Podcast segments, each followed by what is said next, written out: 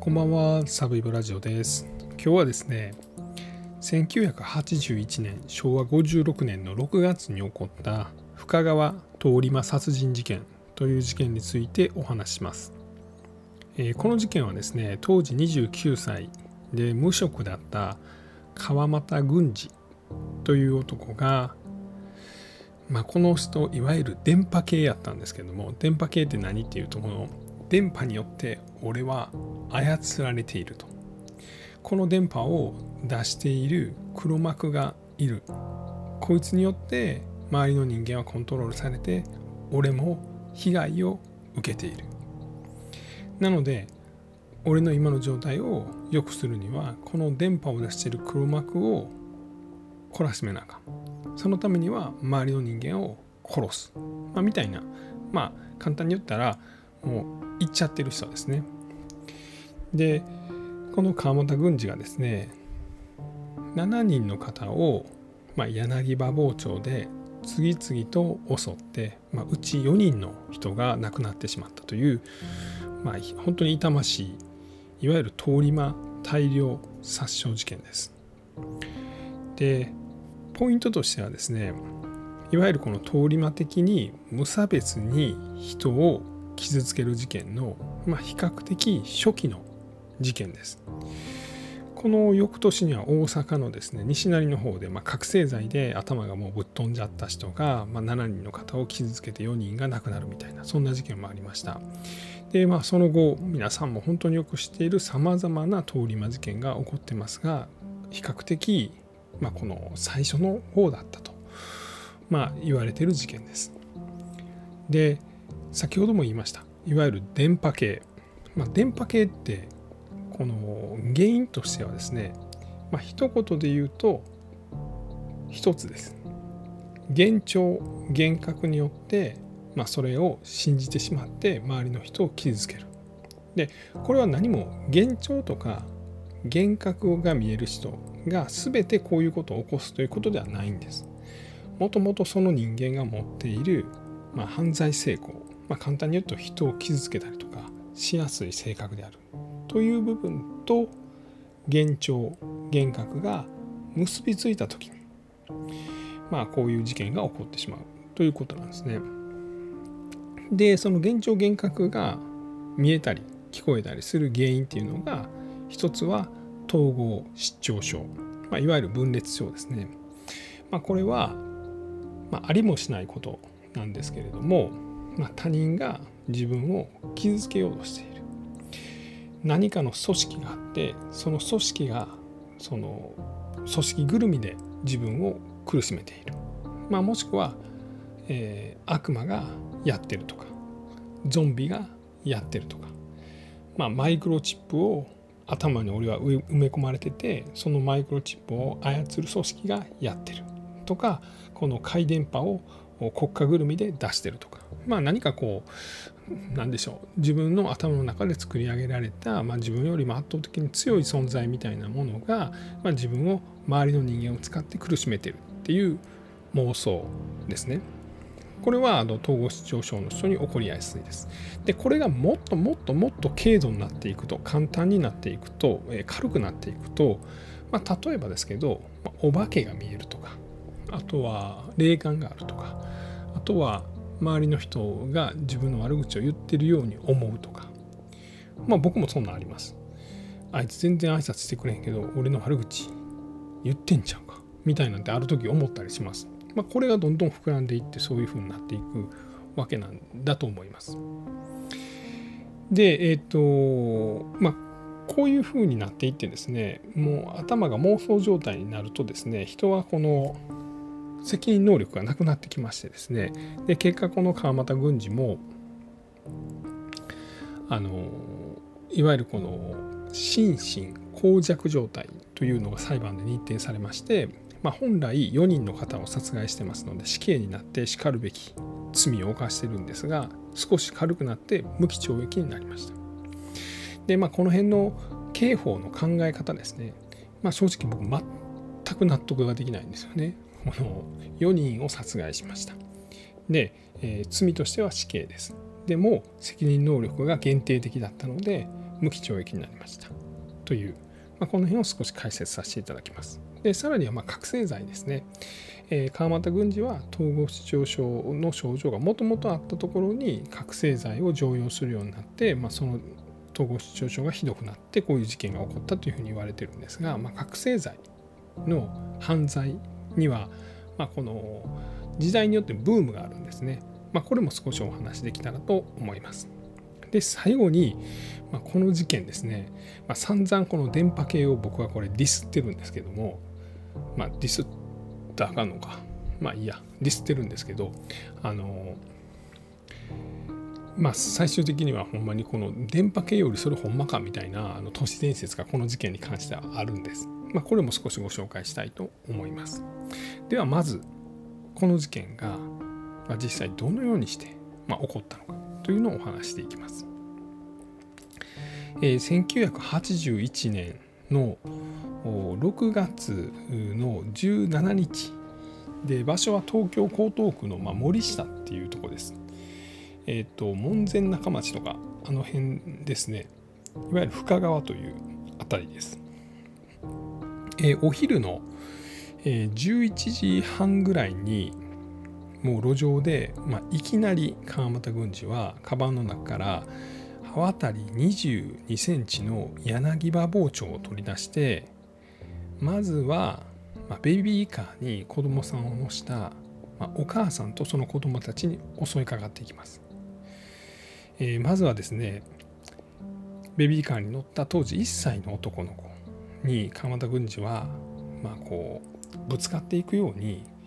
ベビーカーに突進してでベビーカーに乗ってる男の子を包丁で刺してでベビーカーをまあこう掘り投げるようなことをしました。でパニックになったお母さんはキャーという悲鳴を上げてるんですがその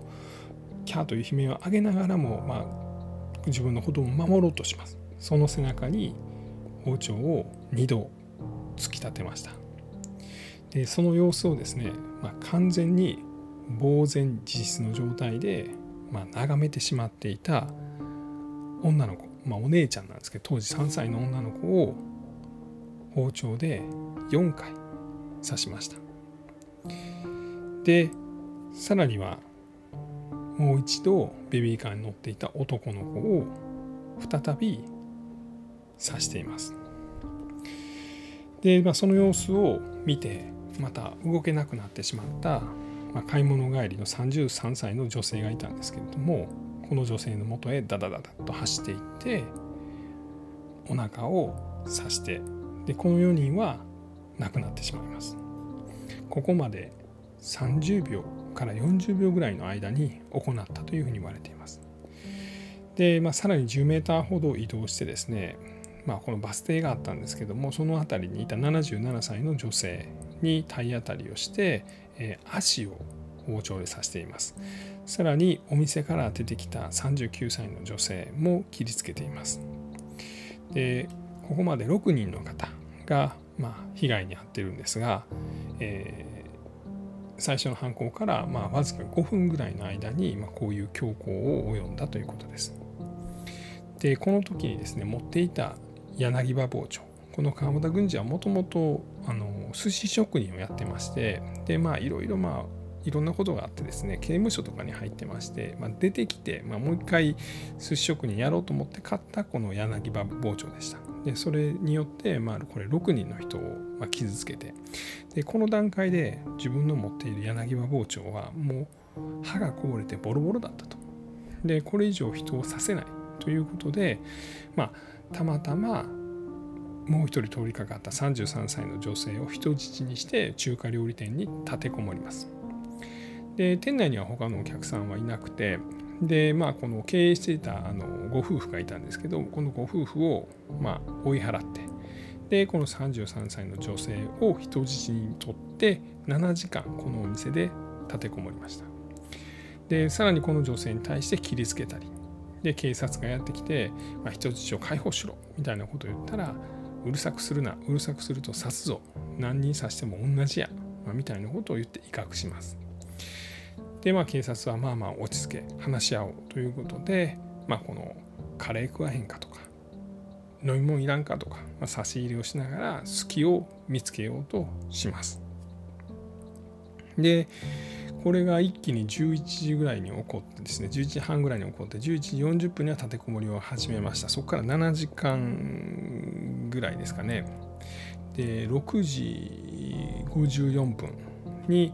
まあ、この川俣軍司の隙をついてこの女性30代の女性人質に取られた女性がタタタタと逃げ逃げ出します。でそれを見て警官は一気に店内に突入して、まあ、川俣軍司はまあ包丁を振り回して抵抗するんですけど、まあ、取り押さえられます。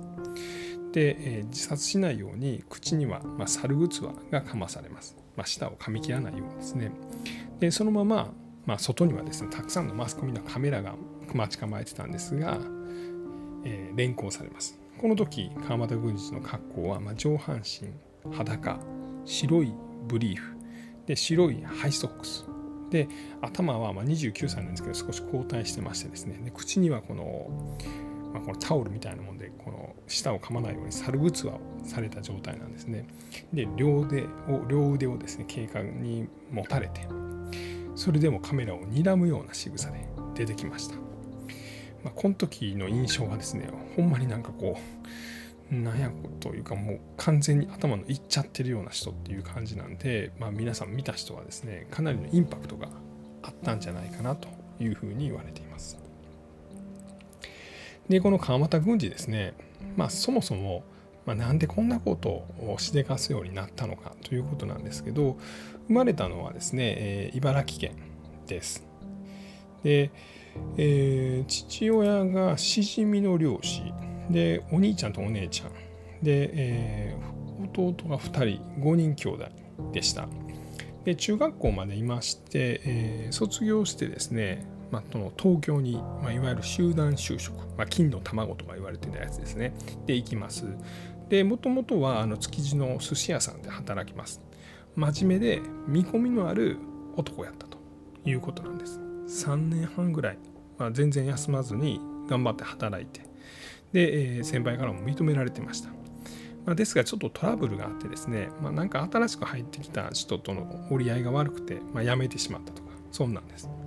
で、えー、新しい店に行くんですけれどもまた寿司屋さんに修行に行くんですけれども、まあ、そこで先輩が、まあ、入れ墨してるのがかっこよくて自分も入れ墨入れたいと、まあ、まだ10代ですね、まあ、そんな風に思ったと。で、えー、入れ墨を入れます。でまあお客さんとここではちょっとトラブルを起こすみたいなことをして、えー、お店をクビになってます。でまあ寿司店とか運送業とかやるんですけれどもこの辺からちょっと悪なっていくんですね。まあこう暴行恐喝強盗、まあ、みたいなことで、まあ、少年院に入って、まあ、その後刑務所にも入ります。で、まあ、出所したのが1975年、えー、事件の6年前です。で、まあ、少しまだあの寿司職人はもう辞めてですねトラックの運転手なんかで働くんですけども、まあ、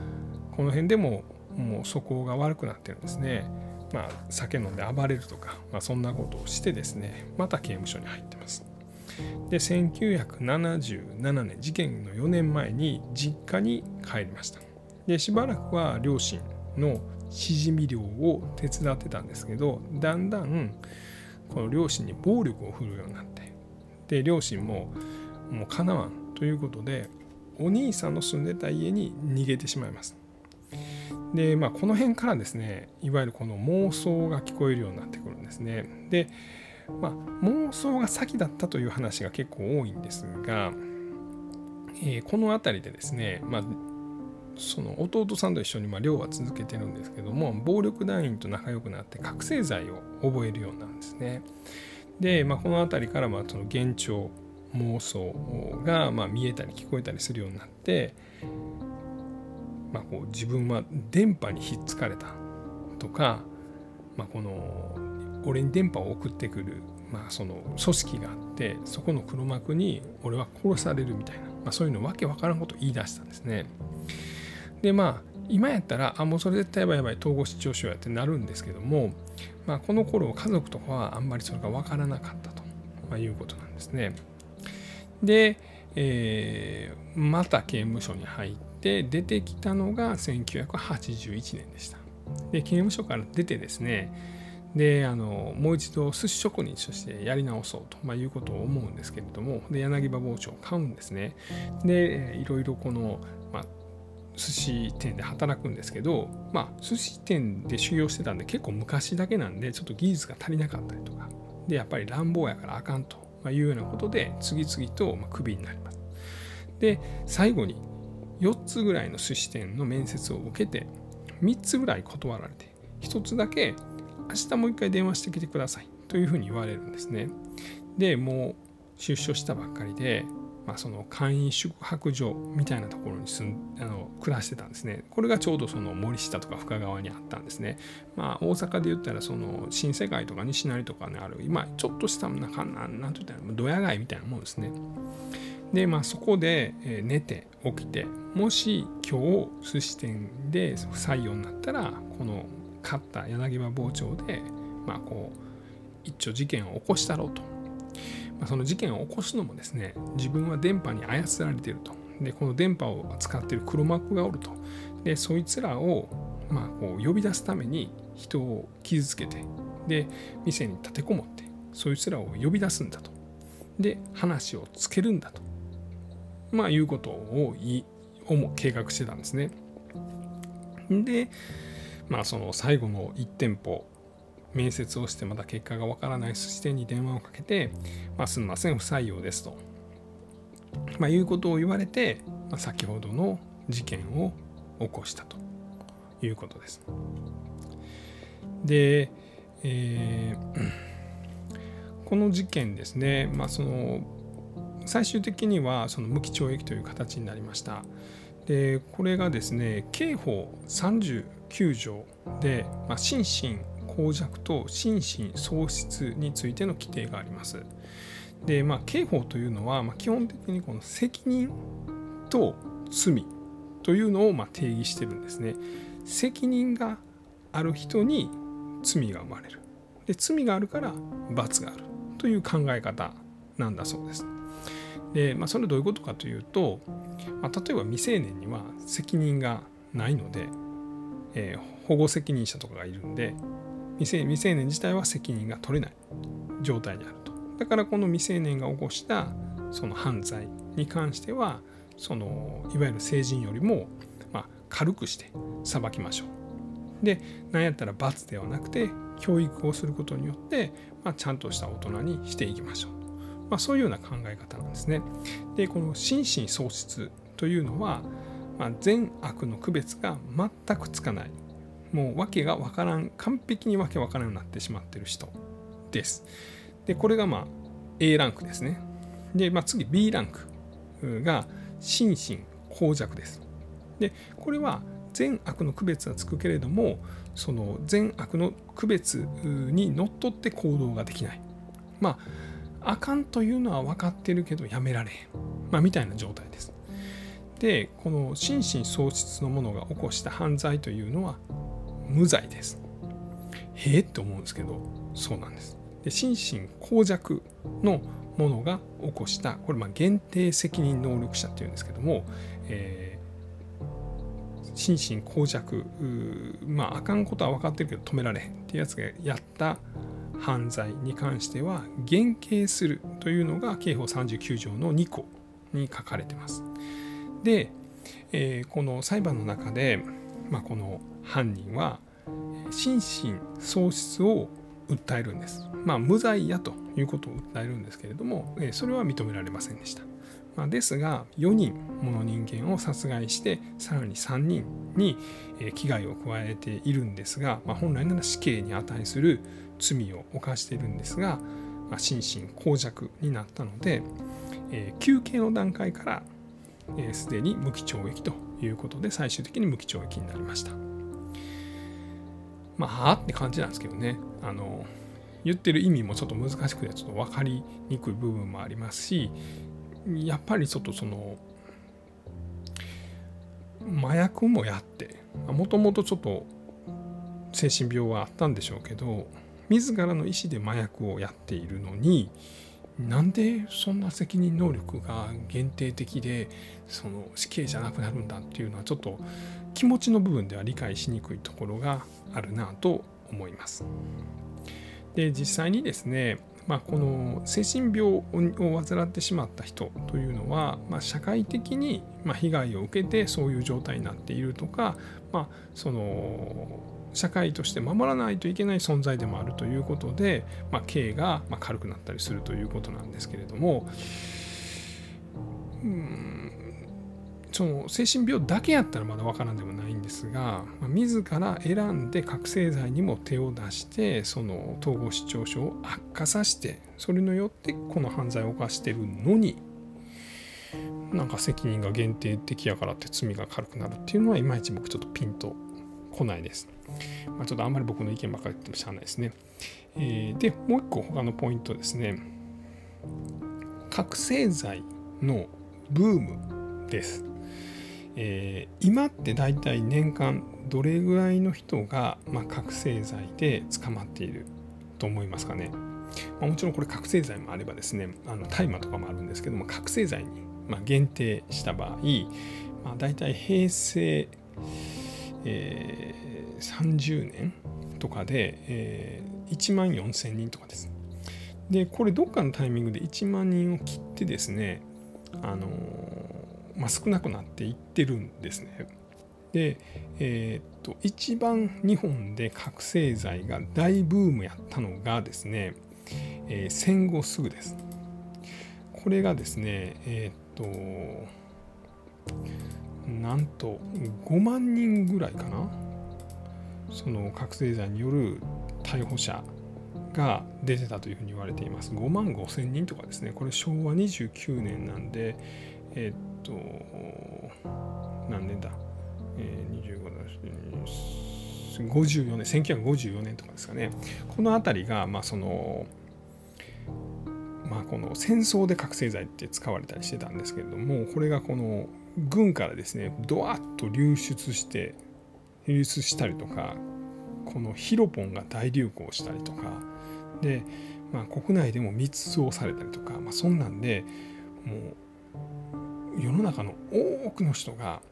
普通に覚醒剤やってた時期これが、えー、昭和29年、えー、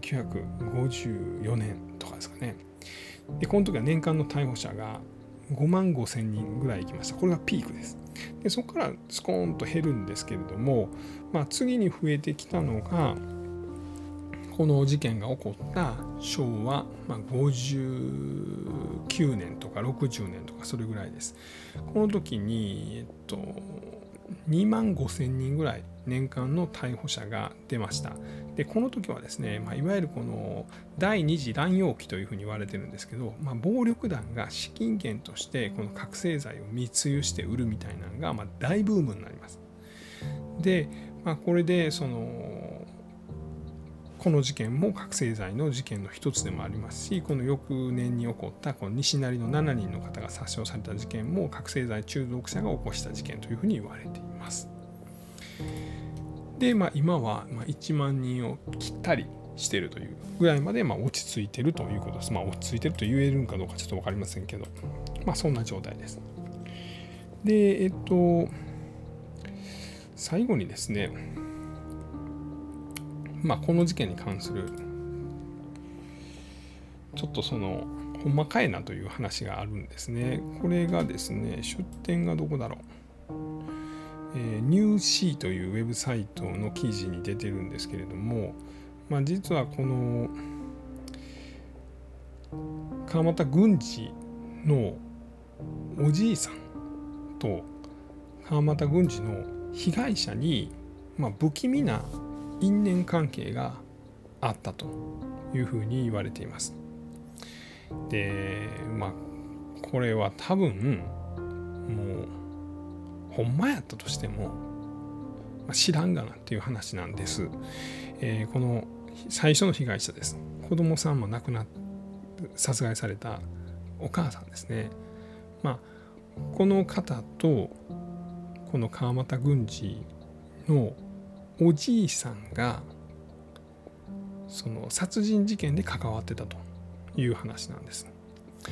えー、この事件1981年に起こった事件の数十年前に、えー、川俣郡司のおじいさんがこの川俣郡司が殺害した女性のおじいさんに、まあ、殺害されているという事件が起こったという記事があります。でこれもですね、えー、まあ本当に近い場所で、え、この事件が起こったのが、え、深川という場所で、え、川俣郡司のおじいさんが被害者のおじいさんに殺されたのが、え、森下という、まあ、川を挟んだ場所であったということで、まあ、これがその何らかの因縁関係があったんじゃないかという、まあ、都市伝説的な話があるということです。まあそのうんなんかこのおじいさんの音量が川俣軍事を動かしたんじゃないかみたいな、まあ、そういう都市伝説ですね。はい。ってなとこですかね。あとね、あの実はま電波系っていう方々ですね、まあその結構要さんいるんです。その電波によって自分がコントロールされてるとか、まあ、そういうようなものっていうのは本当にいろいろありましてで実際そういうことを本当に信じて活動してはる人たちもいらっしゃいます。まあ、例えばアメリカのですねその製薬会社が医薬品の中に、まあ、マイクロブレインチップという僕らの目には全く見えないようなチップを埋め込んで、まあ、それをみんなが飲んでで人間の脳はこの製薬会社、まあ、その上には政府がいるんですけれどもアメリカの政府によってまコントロールされているという、まあ、そういうようなことを本気で信じて、えー、非営利団体、まあ、みたいなものを結成して活動されている方っていうのは、えー、いらっしゃいます。ええと思うんですけど、これはまあ本当の話でございます。えー、今日もちょっと長くなってしまいましたが、えー、今日はですね、1981年、昭和56年に起こった深川通り魔殺人事件についてお話をさせていただきました。最後まで聞いていただきまして、本当にありがとうございました。